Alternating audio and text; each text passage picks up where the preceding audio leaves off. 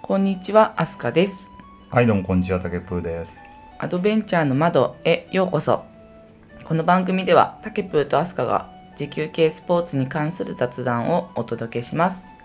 家事やランニングなどをしながらリラックスしてお楽しみください。さあ、始めましょう。今日のテーマは、レベナントの話ということで、はいお、帰りなさいませ。レベナントはい。行ってきました。お疲れ様でした 本当に帰ってきてさっき帰ってきた感じですかねそうですね。はいまだ帰国して5時間ぐらい。お疲れ様でした、はいじゃあえっ、とレベナントの話ということでまず最初に大会概要の方からちょっと聞いていきたいんですけども、どんなあまず場所ですねどこでだったんですかねそうですね。あまずレベナントっていうあの確かにがそうですね正式名称がレベナントウルトラアドベンチャーランっていう大会になります。うんで開催された場所がニュージーランドのえ南と南東っていうか南島うんうんにあるクイーンズタウンってみな南島の方のさらに南の方の、まあ、中央部あたりにあるんですけどそこのからさらに60キロぐらい離れたとこにあるガーストンっていうとこにあるうんうんウェルカムロックっていう、まあ、山の、まあ、観光名所なのかなあそうこなんだの周辺でうんうんうん開催されてる大会でうんえー日時が2024年1月18日から21日までうんよ4日間4日間、うん、中大会期間としては4日間そうそう大会期間としては4日間うんうんまあブリーフィングがはあってその後スタートっていう感じなんですけどうん。なるほど。そんな感じの、まあ、日付としてはそうなんですねうんレベナントは確か昨年のグレートレースで取り上げられた番組であってますかね。そうですねうん。昨年の3月にグレートレースでちょっと名前忘れちゃったけど題名忘れたけどあ確のか取にり上げられてて日本人は実は今までまだ出たことがない大会ですあ、じゃあ初日本人レーサーということだったんですね。一応日本人としては初めて参加うん。ですねで大会のが、まあ、そのし方法っていうかですねまああ、今回しかも、基あ、ご本的めにんなさい。今回しかもタケプ一人じゃなくてもう一あそ人うで日すね本人。日本人は今回初めて参加で2人うんうん。もう一人はあの皆さんよくご存知のあのともさんですね。100マイル100回。伊原智和。間違えた。伊そう原伊原伊原伊原伊原智智和和選手ですね。はい。です。で一緒に行って、まあ、今回まずは参加しようっていうことで行きました。うん。まあで、うんそこの南島で行われてるレベナントってどんな大会なのかっていうと、まあオリエンテーリングなんですね。ウルトラオリエンテーリング的なうん。あのオリエンテーリングっていうのは、まあ、ポイントが1から順番に振られててそのポイントを順番に取っていくみたいな形式で1周全部取って回って帰ってくる大体50キロ、うんうんうん。なるえほーど累積獲得標高は、えー4000メートルうんうんうん富。士山1回登るぐらいさらに超えるぐらいかなをしかも、えーそれをですね4周するっていうためだからうんトータルで言うと大体200キロでうん累積が1万6000メートルっていう大会ですうん、なるほど。タなフかですねなかタフですねタフですねで。制限時間は60時間うんうんでも60時間の前に関門時間があってですねうん。うん。 1周目がですね17時間あ、なるほどなるそほうそど。う2周目が30時間うんうんうんうん。 3周目が45時間、けで、そううそう60時間ね。結構厳しいですね。最初の一周目の17時間からもだいぶあそうそうそうそう17時間。だから最初の1周目を17時間かけちゃうと2周目は13時間で帰ってこないとうんうん。関門アウトになっちゃうんで、厳しいよね。もっと早めにだから一周目はうん入んなきゃいけないもかんね、なり厳しいと思いますだからまあ最初の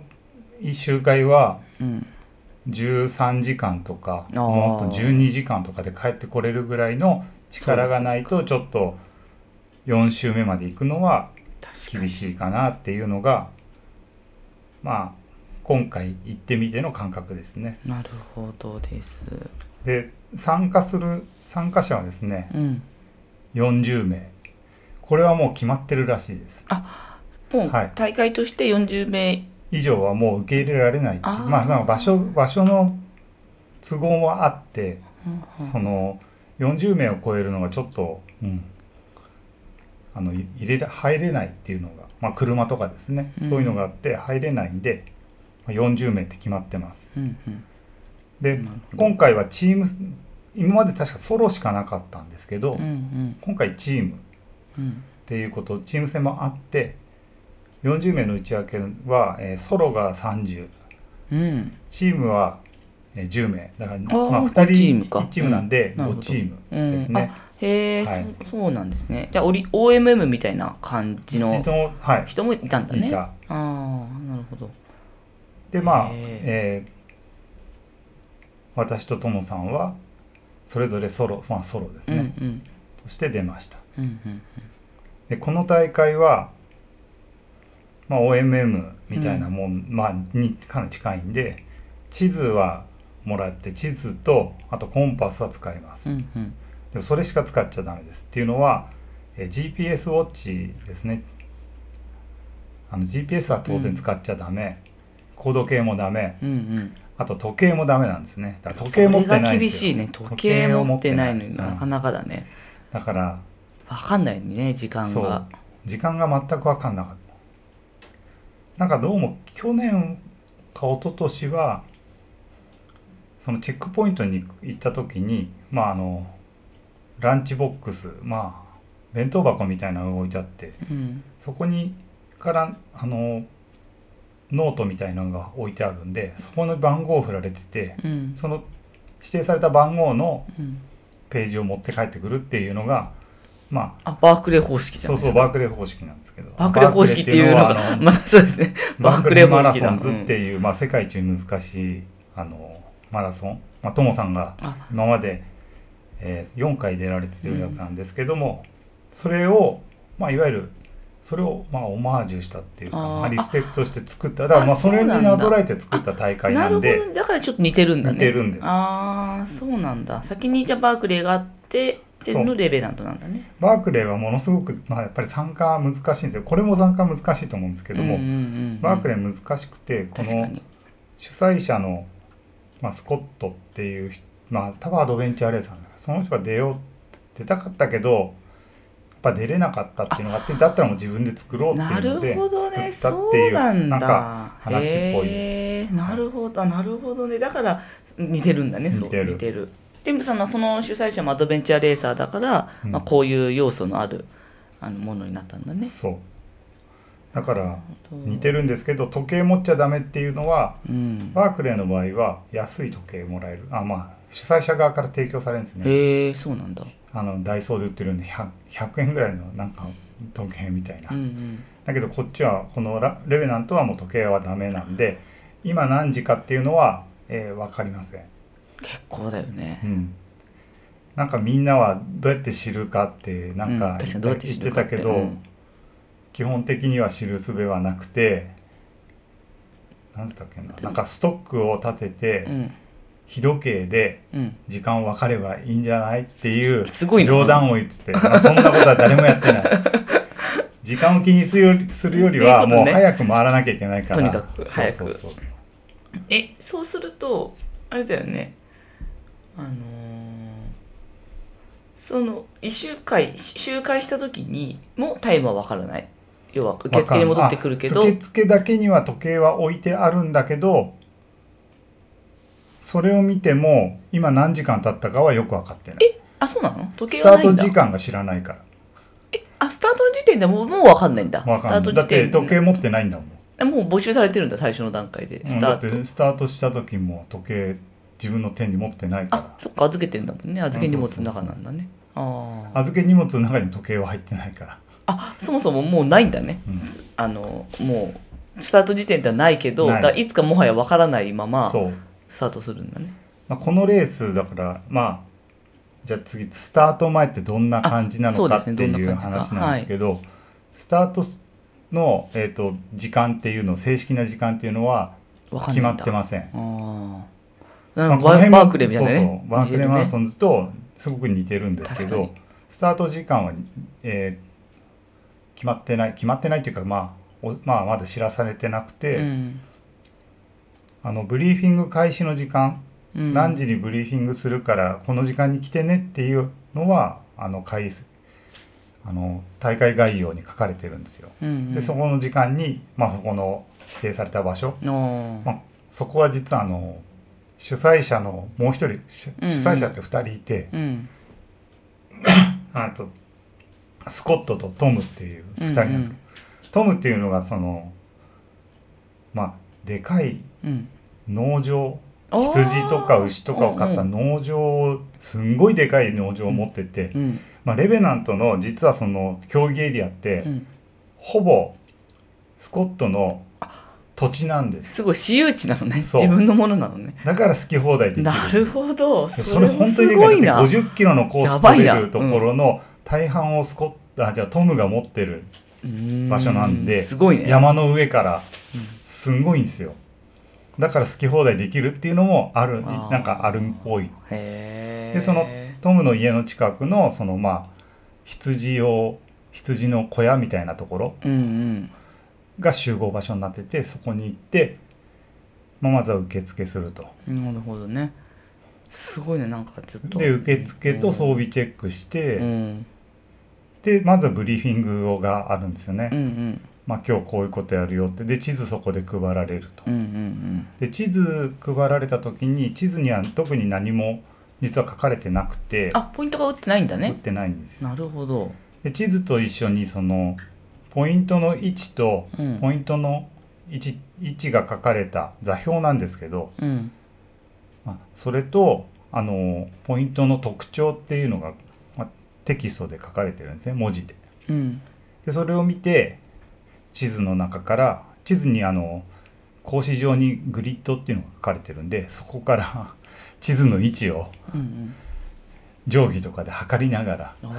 一個一個プロットあ印打っていくんですね。なるほどでねそれが正しいかどうかはちょっと自分自身では判断できない場合は他の参加者にちょっとプロットしたやつ見してって言って合わせたりしながら、えーまずは地図に、えーポイントを書き込んでいくという正しく書き込むっていうそう正しく書き書き込むっていう作業がありますえちなみにこれタッケップさん最初打った時は大体合ってましたこあもう一回もあ一個もうミスあじゃないっていうのかはい打ち間違いは多分なくてう、ん素晴らしい、まあ、何回か確認しながら打ってたんでうん問題ないなっていうとこうんなろでるやほってどましたねこれ新しい感じですねそのそうそうそうそうグリッドリファレンスそのそうそういうのをちょっっとグリッドリファレンスっていうんですけど、まあ、そういう形で自分で打っていかなきゃいけないっていう去年は打ってあったってと、うん、今年は自分で打つこだれかでらもちょっとずつねうんルールは少しずつ変わるうんこれでも自分で打つ方式さいや南アフリカのレースも自分で打つ方式でねうんでしたけど結構なんていうんだろうやっぱ打ち間違える可能性がさあるわけじゃないですかあるよそういう要素がなんかちょっと潜んでるの嫌嫌じゃないですかまあでもまあ他の人に聞けばいいんだよねあのアドベンチャーレースの場合他のチームに聞くっていうのが実はアドベンチャーレースは順位をすごく重要視するようなレースだから他の選手に聞いてもあんまり教えてくれそうなか雰囲気じゃないでしょ他のチームだとそうねでもこのレベナント実は他の参加者もすごく好意的であライバルって感じライバルじあゃんまないないんだね一緒に走る仲間みたいな感じそうそうそうあーだかならるほどちょっと見せてって言えばうん全然見せてくれる、あもうみんなで一緒に感想しようぜ的な、うんあのノリなのかなそうでまあもっと言えばこのポイント14個今回あったんですけど、うん10個ぐらいは去年と一緒うでん、マジかただ回るルートは違うかもしれない番番号は違うかもしれないけど打ってあるポイントは実は去年と一緒ってことはそこに置いてあるなるほどっていう感じです。じゃあ完全に出た回数が多い人が有利だ知ねってるうんうんだからその去年出たよっていう人に話聞いたりするのとが結構いいんだねそうそうそうすごく重要で、まあ、そういった意味ではあのちゃんとコミュニケーションを図れるとよりスムーズにいけますと。なるほどです、はいまあ、それでプロットするのにまあでも時間うんそのややっててうんじゃああのそのブリーフィングで確かあの時は7時半にうんうん5時から始まったんですけど7時半に山の上に来い、来てねと。うんうん山の上がスタート地点なんでじゃあそ,、うんうんそっちに車持ってって山の上に行ってそこからオープニングセレモニー的なやつが、ああなん始まかりますテレビでそうそうそう見たテレビじゃないあの SNS でうもん、出でましもたけど、今ニュージーランド7時半でも全く明るくてああ本当日本の3時4時ぐらいの感じだいぶ明るいね日が落ちるのは10時ああ9時なんで9時半とかかあ本当なうー10時ぐらいまで明るいんなるほどねで、まあ、オープニングセレモニーがずっと10、えっと、よよ19時かだからうんうん7時半から始まって、うんまあいろいろあって装備品預けたりいろいろあそっかじゃあ2時間半で打たなきゃいけないんだねそうそうそうで結構も2時間半だけど結構ないよないよねすぐじすぐ上がんないといけないだって結構時間なくないだってこの14個打つのだってさブリーフィング始まるのが装備チェックとか終わってからだから、まあ、そんなにもうちょっと後だから、まあ、6時ぐらいから7時半までの1時間半、あ結構早いね結構忙しいねうん、その間で打たなきゃいけないそう打って正確に打つ打って車で2 3 0分行ったところからスタートだからまたそっち車回さなきゃあいけな結い構時間ないねそうそうそうかかなり正しく打たなきゃいけない、うん読み取ってうん正しくこう一個一個打つってなそかうなか、まあ最初行くとちょっと慌ただしかったなって思うけどうまあんそんなもんかなっていうと こなるほどね ろでまあ上に上がって装備品その預け預けられるその集会ごとにあの自分で預けた装備を一回受け取ることができるんでまああー食料とかをボックスに入れてあなるほどね預けるんだよねああそこにはいける置けるんだそうアクセスできるんだねあその辺もなんかちょっとアドベンチャーレース確かにぽいね TA に置いていけそうるそうし仕組みなんだでまあ預けてへでえスタートなるほどしたのがもうその時時計ないから分かんなかったんだけど、ん後でみ聞いたら、えー、と10時45分あじゃあ日が落ちてあでも日日が落ちてから,、からなんだね、うん完全ラにイトもうライトつけた状態でうんスタート、うんうんうんでまあスタートしてからいよいよみんなは、えー、CB1 に向けてうんうん一気に行くっていううんなのるがほどレース楽し前みでですすねね。うんうんなかなかその勝手が分からなくてそうだねであのグレートレース見てた人だったら分かると思うんですけど、うん去年はスタートした時にあもうこれレースの話になっちゃううんな、うん、まあどうレースぞのレースの話に行きましょうかレース、うんスタートするとですね、うん今回は40人がもう CP1 に向けて、うんみんな同じ方向に向かってったんあですよ。じゃあえ右左の2つの範囲分かれてないんだそうえこー今年はですねなる右回り左回りでグループが分かれるっていうことはなくてほどねみんな同じ方向うにんなるほどマイナーチェンジしてますねそうそうそううーんただスタートの実は前にあのトランプうんのカードが渡されててうんそれで赤とか黒とかあるんですけど、うんうんそれが2周目があ赤だったら、えーもうあの時計回り黒だったら半時計回りみたいななるほど感じで二2周ぐ目いから変えだわるんですけどあー1周目はみんな同じ方向なでるほど回ってました。ね、あでもいいいね一周目を要は観察する人を増やそうみたいなことなのかな、イメージとなんしてかはやりやすかったなと思ってうんうんうんでまああんまりやっちゃいけないけどでもあの参加ししてる人たちがまあ多いまあ過去参加してる人たちもいるんでその人たちについていけうば、んまあそうだね1の場所は大体1は今回ちょっと去年よりはちょっとずれてるんだけど大体分かってる感じだったじかゃら、あ一緒に進む感じそうそうそうそうみんな早いかなペースは早い早い早い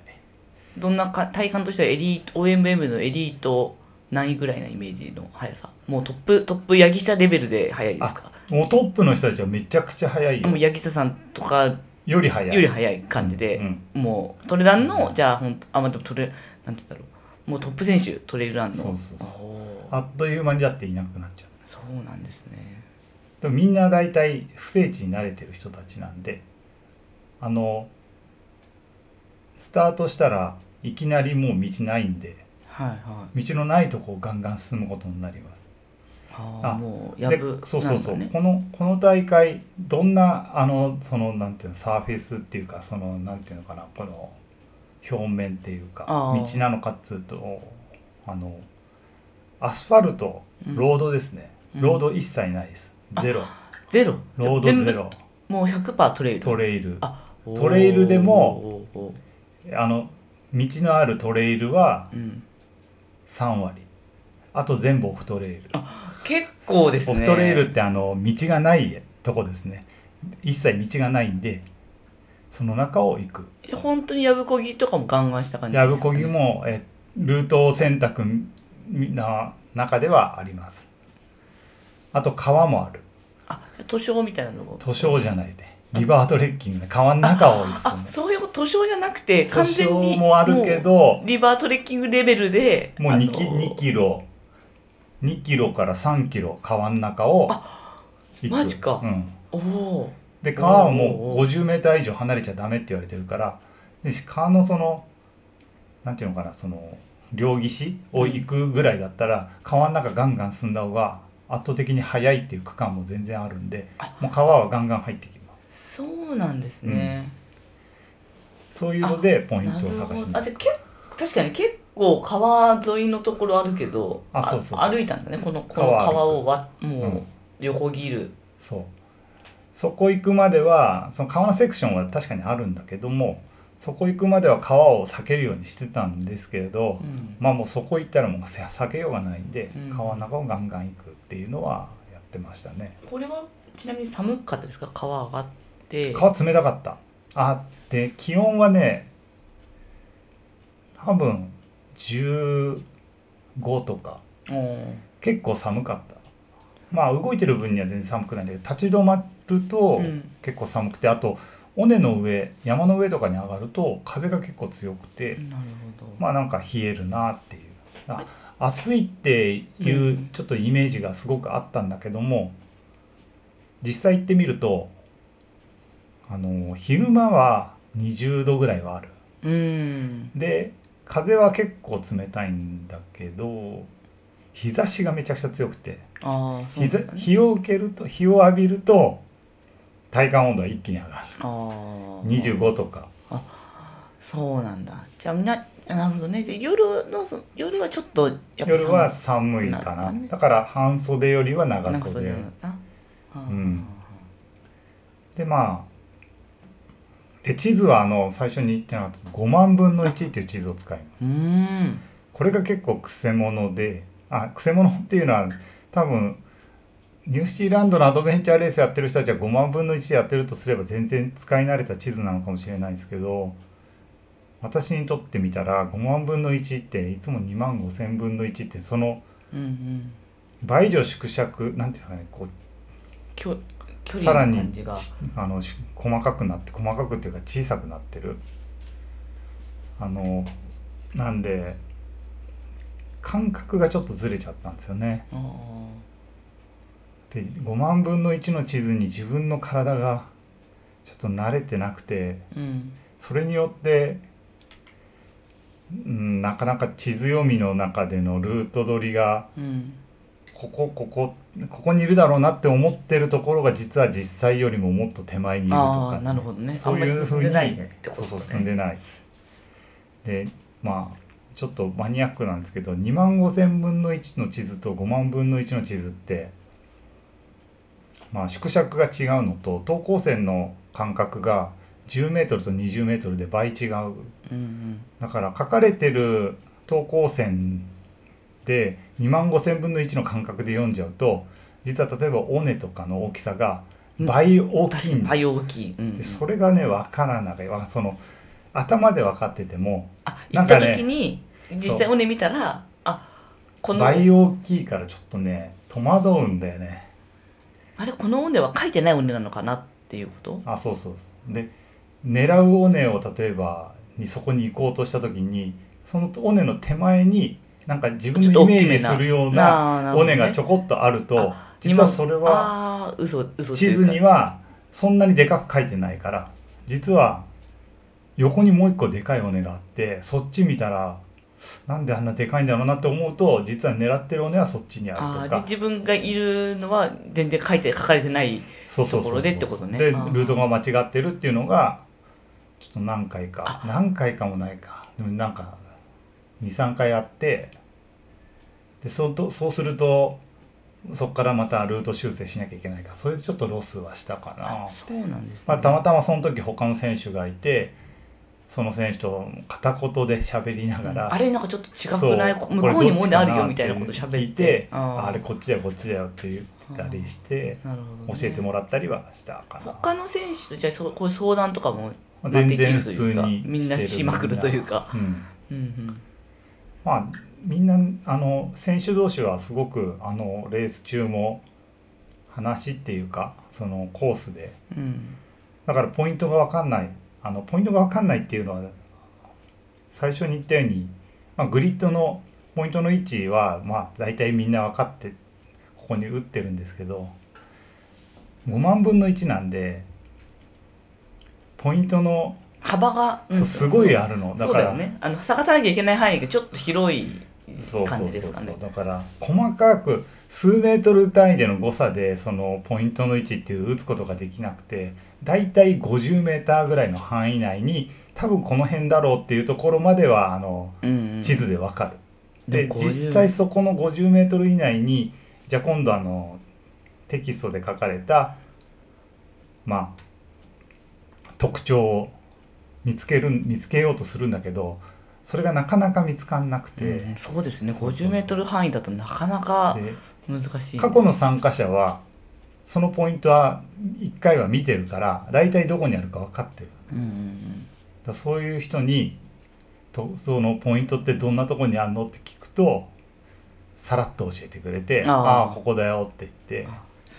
すごい同じペースという、まあ、早早いペースで進んでおくっていうのは結構重要なことですね手周りに人があ一人旅にならないようににしてそうそうそうそあのうそうなるべく一人旅にならないように行くっていうのがまあ大切かなああなるほどそれはすごいね感じたうんうんうんでまあ今回私は CP14 個あるうちのな6番まではともさんと一緒に行ったのかな、あそうなんだね、うん、まあ大体夜中から明け方ぐらいまでは一緒にずっと行動してて、うんただ6番ぐらいからうんうんあのちょっとペースが自分の方が遅くなっちゃったんで、うんともさんにちょっと先行ってもらってまあやってたんですねでまあ678910ってまあその辺は他まあ大体前後するように同じなんか同じようなペースの人たちいたんで、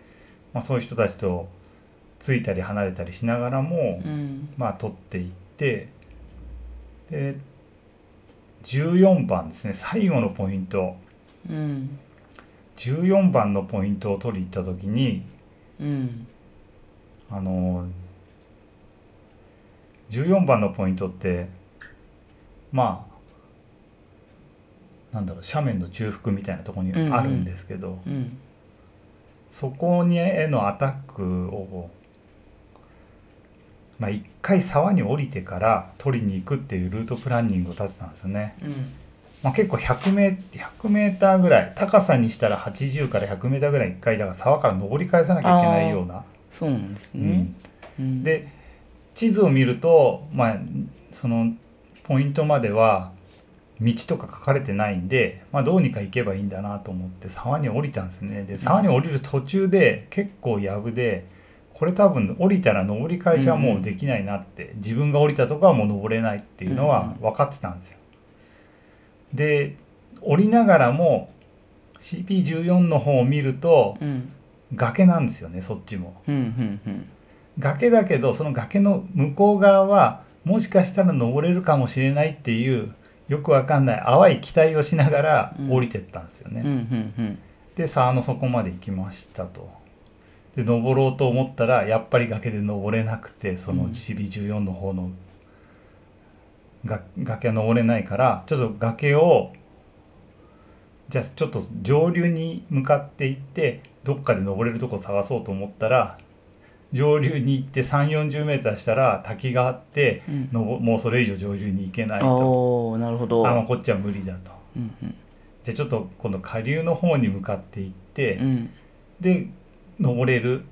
とこを探そうと思って登れそうなとこあるかなってうん見たらめちゃくちゃ藪でうんこれはちょっと藪は切れないとうんでしかも斜面でそのちょっと登ったらやっぱり崖で何にも登れそうにないとおーなるほどでもうちょっとじゃあ下がて下ますね流まで2キロまで2キロ下流まで行けばうん町があるから町っていうかうんフラットなとこあるから、そこまで行けばいいかなと思ったんだけど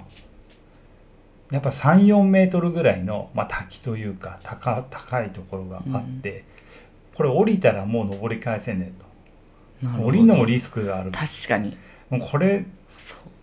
これもう上に塞がもってるね上流も行けないし、下確かに流も行けないしで崖も登れないし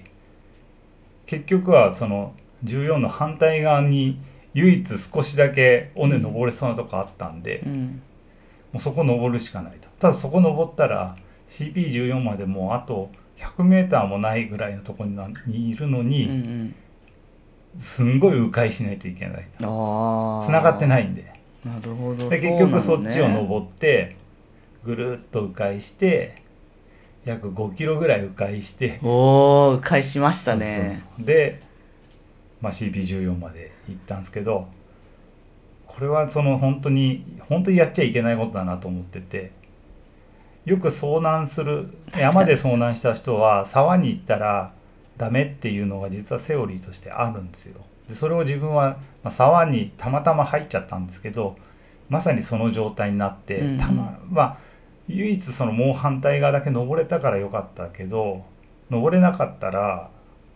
あれ遭難騒ぎになっちゃうあーその時も本当それをちょっと脳裏よぎってあこれそこうのなんだまねまうん遭難騒ぎになったら、うんなんか日本から行ったのに、うんね日本から行くって言って出してもらったのに遭難騒ぎを起こして、うんうんそしたらもう多分来年はもう出れないなって思ったからこれもう何としても自力で帰らなきゃいけないと思っそうだてそうだね結構必死になって登り返してもうしょうがないから登ってでも自分の身のまず安全を確保しなきゃいけないと思って尾根を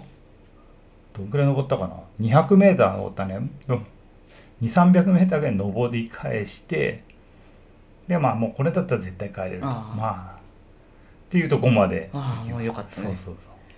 えこの時14で時間としてはどのぐらいえっとね多分14にもうつい14にストレートで実はもうそのままもしすんなり14取れても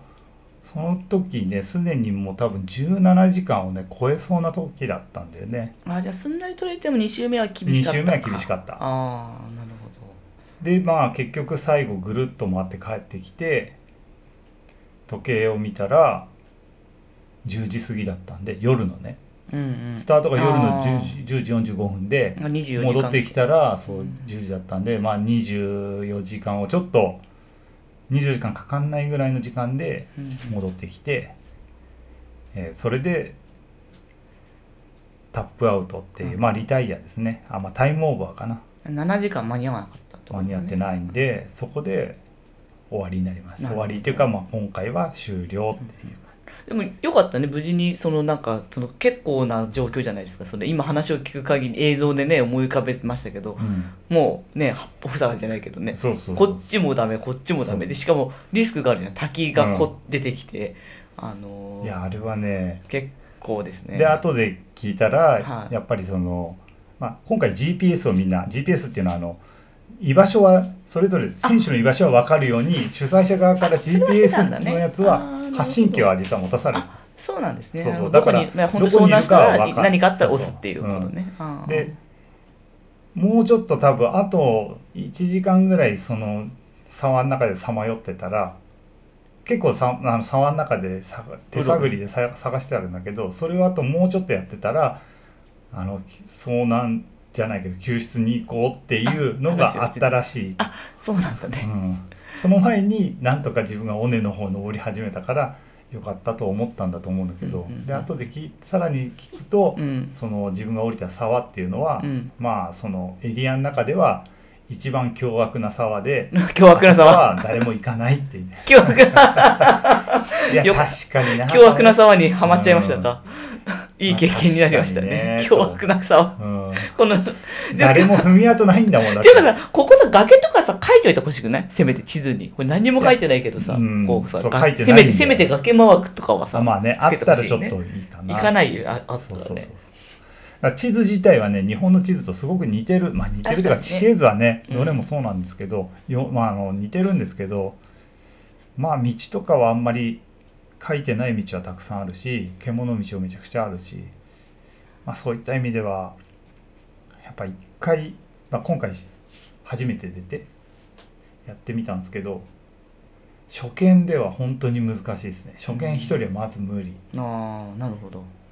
今までのベテラン、まあ、2回以上出てる人たちの話を聞きつつ回ると、もうちょっとすんなりすごいねやりがいのある感じだねそうそうそう本当に本当ね超上級者の初見殺しの初見殺 し初見殺しの大 会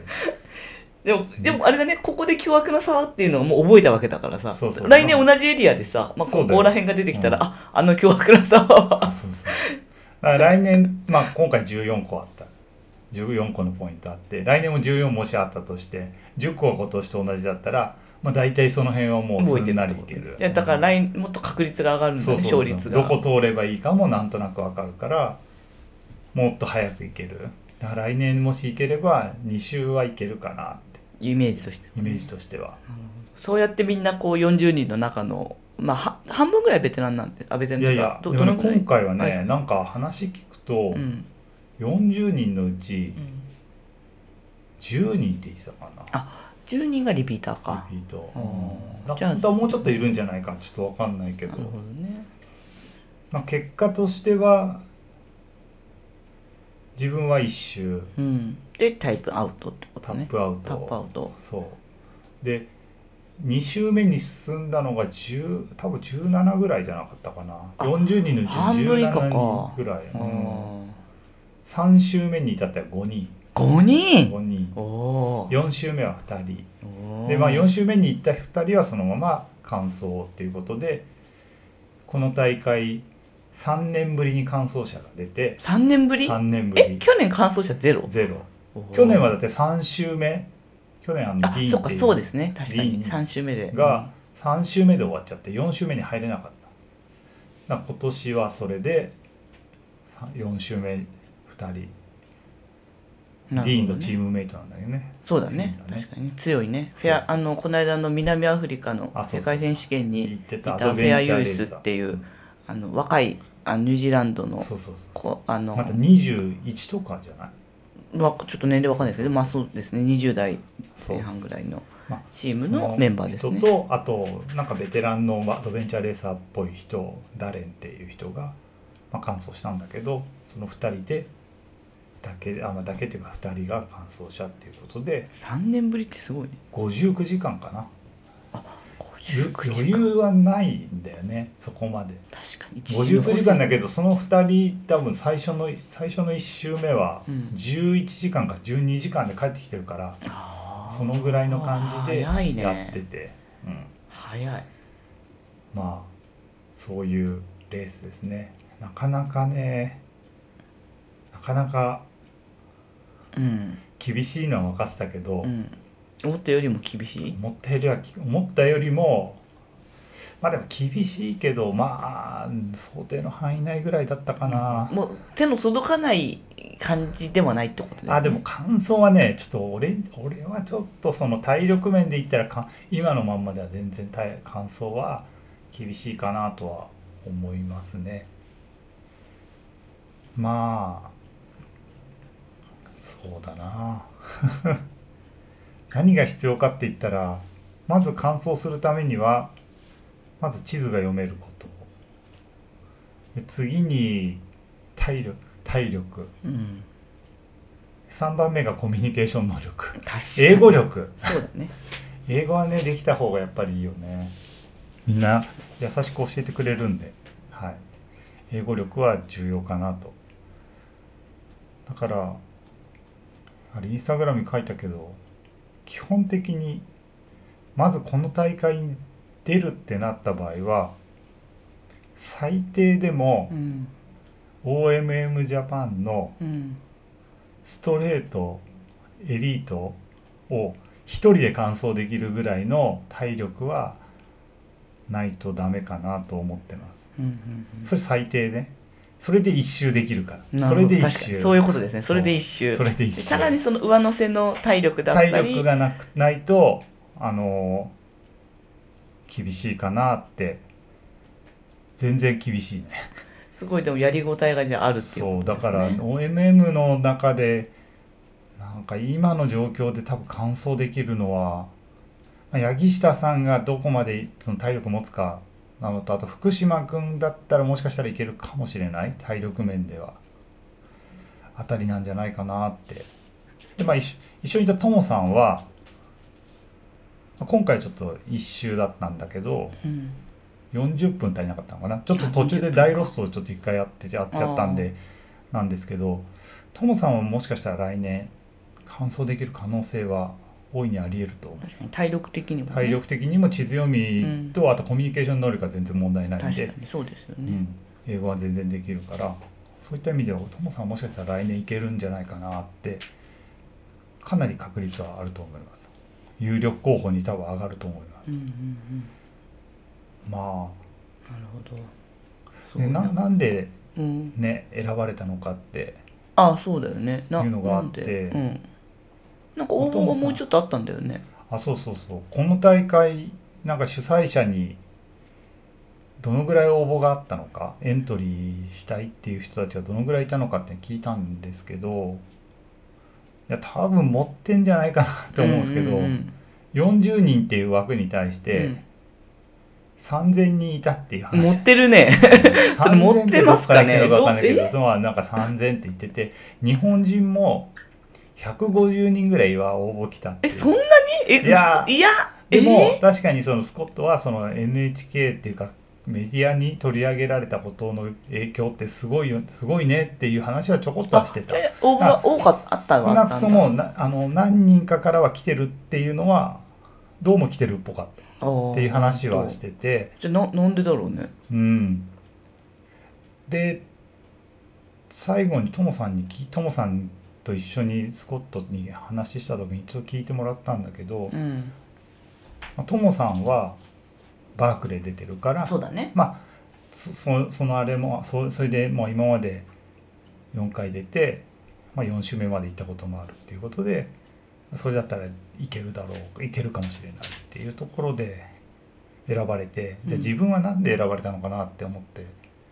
多分経験なのかもしれないなってちょっと思った。あーなえー、なっていうのはうんあの出てる、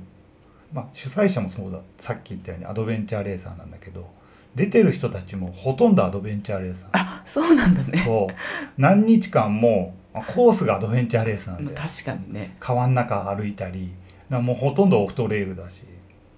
でそう考えた時に地図読めますとかっていう戦歴を書くんだけど、んこういううことでやってましたとか、うんその中に俺書いたのはうんうん今までにほら2回、うんうんまあ、海外の大会に出たじゃんうんうね、んその時その中で自分はナビゲーターをやってて確かに海外のアドベンチャーレースに出ましたと5日間の大会だったり確かにそういう意味では地図読みはだからそういう海外でやっててでナビゲーターやってたんでナビゲーターってあの地図を読む係なんですけどそれをやっててアドベンチャーレースでナビゲーターやってるんだったら大丈夫だ2ろ回う海外で5日間レースとかでやってんだったら多分大丈夫だろうっていうふうに多分見てもらえたんだねそういうところから多分選んでもらえたのかなって思よっかってたます、ね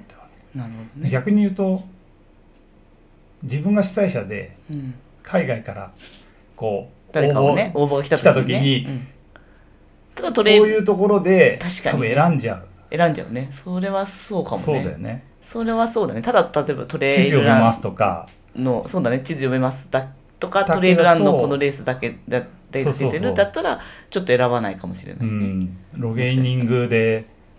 こう例えばロゲーニングでか勝ったことありますとかっていうんだとちょっと弱いのかなっていうのはちょっと思っ思いましたねだからうん自分はアドベンチャーレースっていうのを、まあ、20年以上やってきててナビゲーターも今まで何度もやったしでその中で海外レースも出て何日間このこの大会自体が60時間っていう大会なんで、長いもんねちょっと長い大会もやったことあるよっていうのをアピールしたっていうところがまあある意味うんよかったね選んでもらえた確かにところかなとは、いやそうですねよかったね、うん選んでもらってなんか私ともさんとたけぷ2人ぐらいしか応募してなかったのいやかとそうなんだよ思ってましたけどそうそうそういやたまたま聞いた人がそうなんだよね あのそうなだけであっただけなのかなみたいなでこういう大会にあの今日この大会に興味を示す人って自分の周りには多分いるっていうのは分かってて知ってるんですけどでも応募したっていう人は聞いたことなかったんですそようなんですよねだからえ誰も応募しなかったからうん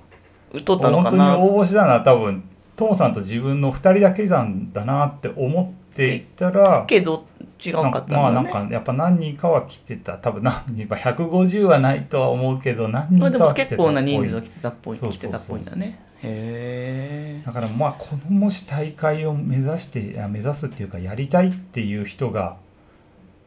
もしいるんであれば、まあ、最低でもアドベンチャーレース出てだからアドベンチャー俺らの周りにいる海外に行ってアドベンチャーレースやった人たちだったら意外にいけるような気はする。うんうんうんだけどもしまだアドベンチャーレースやったことないとか海外のアドベンチャーレース出たことないっていう人だとちょっと厳しいかも先行がってことね先行当最初のそうのなんかこうい先行がうなんかこう地図読めますとかあの一人でもどここういうことできますっていうのをなんかアピールちゃんとして主催者のこのなんかあこいつなら大丈夫かっていうそう大丈夫だろうっていうふうに思わせる何かがないとちょっと厳しいかも少なくとも40人っていう枠はもう決まっちゃってるんで確かにねそこにそうだねこうなんか入るっていううんだからなんか今回行って入ることができたっていうのはすごくなんかそうですね光栄なこいとやだった。本当ですねなんか、いやそう聞くといや行くまではうんそんな応募もなかったのかなっていう感じだったけど、ねあの実際は多分もっと他の国からもきっと応募もあったんでしょうそうそうしあのでなんかまあ終わった後もうんまあ自分はこう Facebook で多分 Facebook の方でもあ Facebook はどっちかというとアドベンチャーレース系の人ってすごく多いんでその人たちにまあ発信して出してるけど、うんまあ、その中で行きたいっていう人が出ればまた嬉しいしともさんはともさんでまたなんそうかね出たっていうのでなんかバークレーとかそっちの関連の海外の人からこうなんかどうだったとかっていうのが来てるっていう話はうんしてたんでもうじゃあ結構注目されてそうるレースどなんのどかなん注目されててこれより一層多分出づらくなっていく確かにそういうことですね なんかそういうの多いなそうそうだから、まあ、早いうちに出てよかったなっていうとそこうろではすあるねかな確かにねまあでも来年その本当大会としてはすごく、うあのん良さそうだねいいなんかいいんだよねねみんな優しいし、なんかでもトムさんとも話してたのはそうだね、うんまあ、来年もしこれ出れない、まあ、セレクションみたいなので落ちたとしても何かしらスタッフとしてでもいいからなんか関わっていきたいよねあってそいれうぐらいぐらい素敵いいんだ大会あーすごくマいジいよかなるほどっただからなんかへーまあ来年もし出れないとし ても遊びに来て遊びにスタッフなの かスタッフかなあわかんない CP 回収係なのかわからないけどまあできたらねと思ってますねでもなるほどねすごくねいい大会だったでこのこういう大会だから世界に2つしかないから1個がバーバーククレレーーもう一 個これレベランドこの2つしかないんで確かもうなんか貴重な大会っちゃ貴重なにそう大で会すなんだねけど、ここういうの日本ではできないんですか日本では私有地の話でまあそうあれなんですけどあるんで、まあ、いつかはやりたいねとはトムさんと話話して話はしてたんだけどですよねトムさんちょ言っっとたそうらそううねん、まあちょっとどうするかは今後相談だけどもしかしたら実現するかもしれそなういしですね確かにトムさんどんどん実現していく人ですから、なんか何から何がしかの形でそうそう似たようなものをね日本でもできたうらんいいよね、い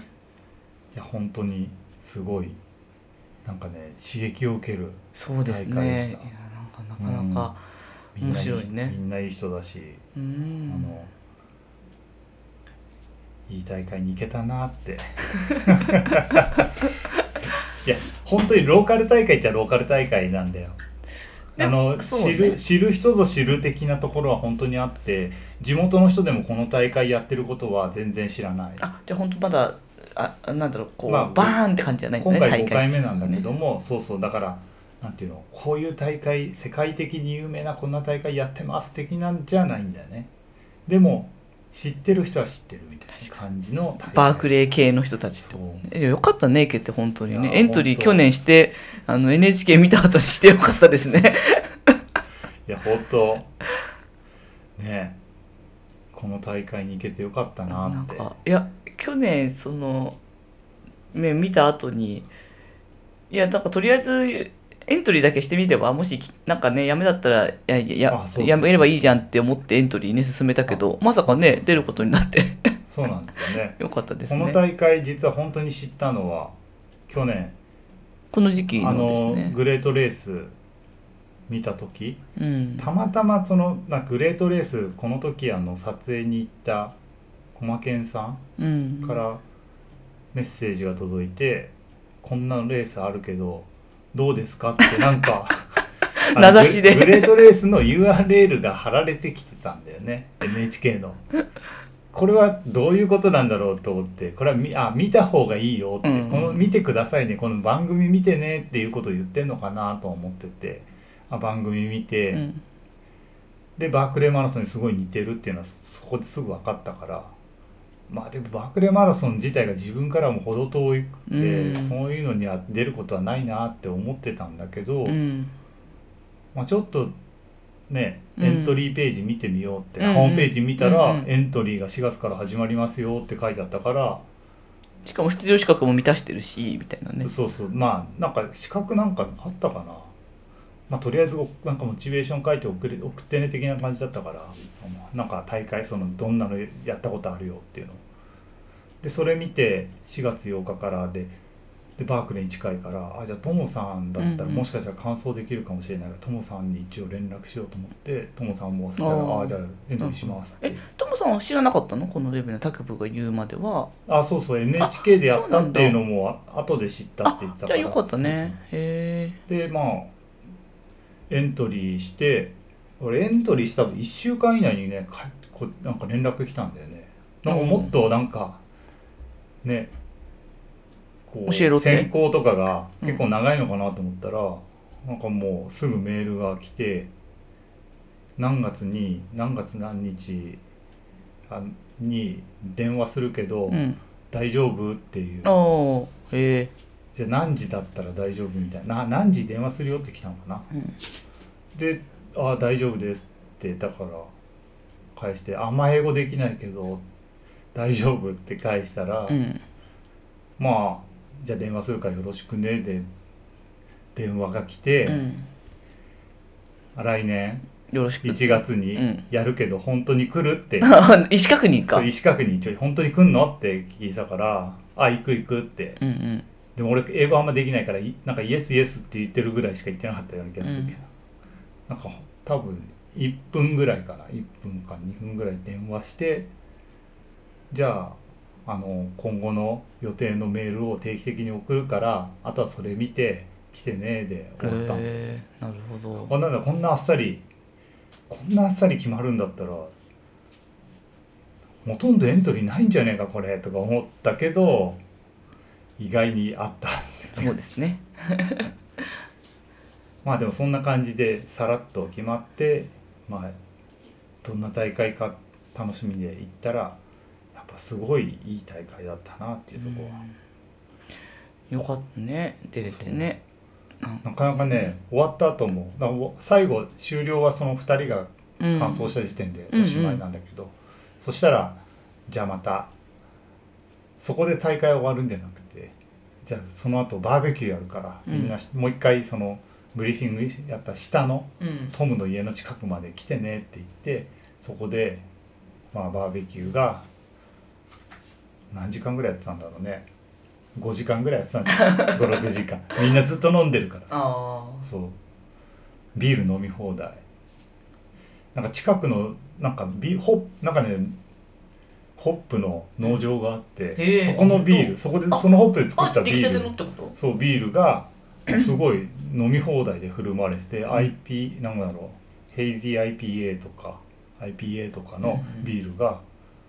もう美味しいビールをたくさん飲ませてもらいましよかったでた、うんすなるほどすごいなんかいい大会だというのが本当にいい大とて会もで分かったそしてなんか装備とか食料はまたちょっとじゃあ次の回すかなそうですねにちょっと回し今て回はなんかこんなちょっと、まあ、自分が感じたこととかそういうことを書いたんですけど、まあ次回ちょっとそうですね装備とか食料とかの話交えてそうですねもう少し話をしたいなと思います。はいはい、そうですねそれを